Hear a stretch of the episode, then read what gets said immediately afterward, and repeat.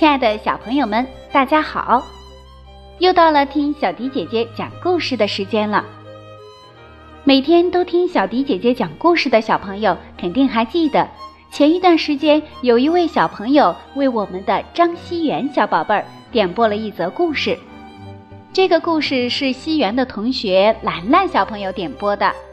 今天西园小朋友也来小迪姐姐这里点播故事了。他要点播一则狐狸和仙鹤的故事，送给兰兰小朋友，以此表达谢意。小迪姐姐非常开心，两位小朋友都能喜欢我讲的故事，同时又非常欣慰的看到两位小朋友如此真诚的友谊。那接下来的时间，我们就把西园小朋友点播的狐狸和仙鹤的故事送给兰兰小朋友，同时也要送给所有的小朋友。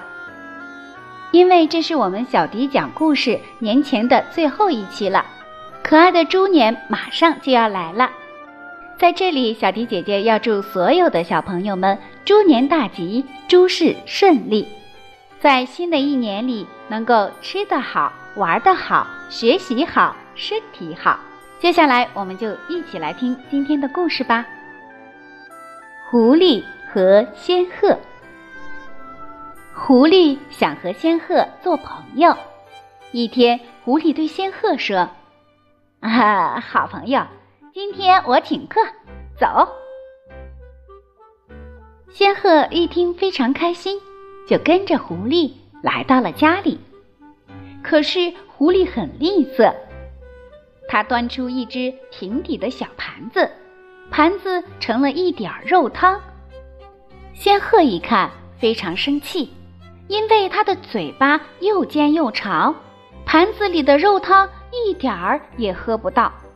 当他费尽了力气喝上去的时候，汤就顺着它长长的嘴巴流了下来。仙鹤一点儿也没喝进肚子里。而在这时，狐狸还在那里假惺惺地说：“啊，仙鹤，你多吃点儿，多吃点儿。”我用盘子盛汤是为了让你看得清楚。仙鹤越吃越生气，干脆就不吃了。这个时候，狐狸张开又阔又大的嘴巴，没几下就把汤喝光了，还假惺惺的问：“您吃饱了吧？我烧的汤合不合您的胃口啊？”仙鹤对狐狸说：“谢谢您的午餐，明天请到我家去吃饭吧。”狐狸正等着这句话呢，连忙说：“好的，明天中午我一定去，一定去。”狐狸心想：“仙鹤家里肯定不是鱼就是虾，到了仙鹤家里肯定要多吃点儿。”自己真是太聪明了，既请了客，又没有让仙鹤吃到，一点损失都没有，还换来了一顿饭。狐狸一心想在仙鹤家多吃点儿，这天晚上晚饭都没吃，第二天早饭也没吃，饿着肚皮，早早的来到仙鹤家等着吃午饭了。狐狸一进仙鹤家的门儿，就闻到了一股香味儿。他仔细嗅了嗅，嗯，准是在烧鲜鱼，心里不由得暗暗高兴。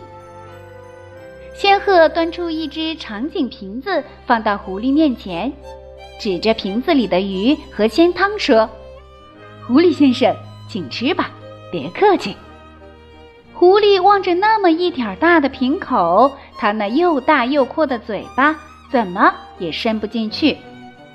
闻着香味儿，肚子饿得咕咕叫，馋得直流口水。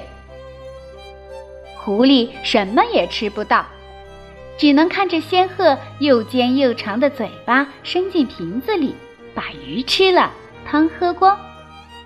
仙鹤还挺客气的劝狐狸：“吃吧。”放开吃吧。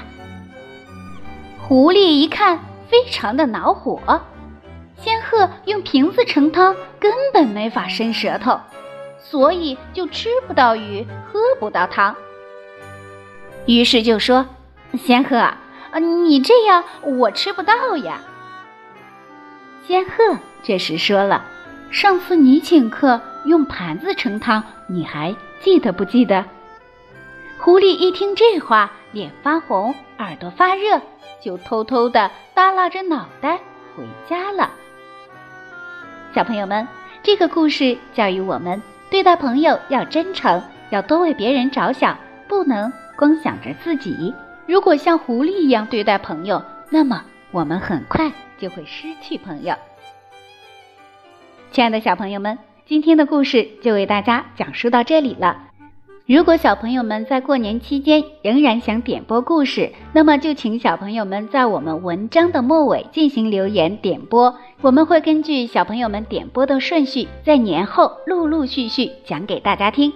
一定记得写上自己的名字和想听的故事名哦。好了，故事就到这里了。最后还是要祝所有的小朋友们天天开心，天天快乐。我们年后再见啦！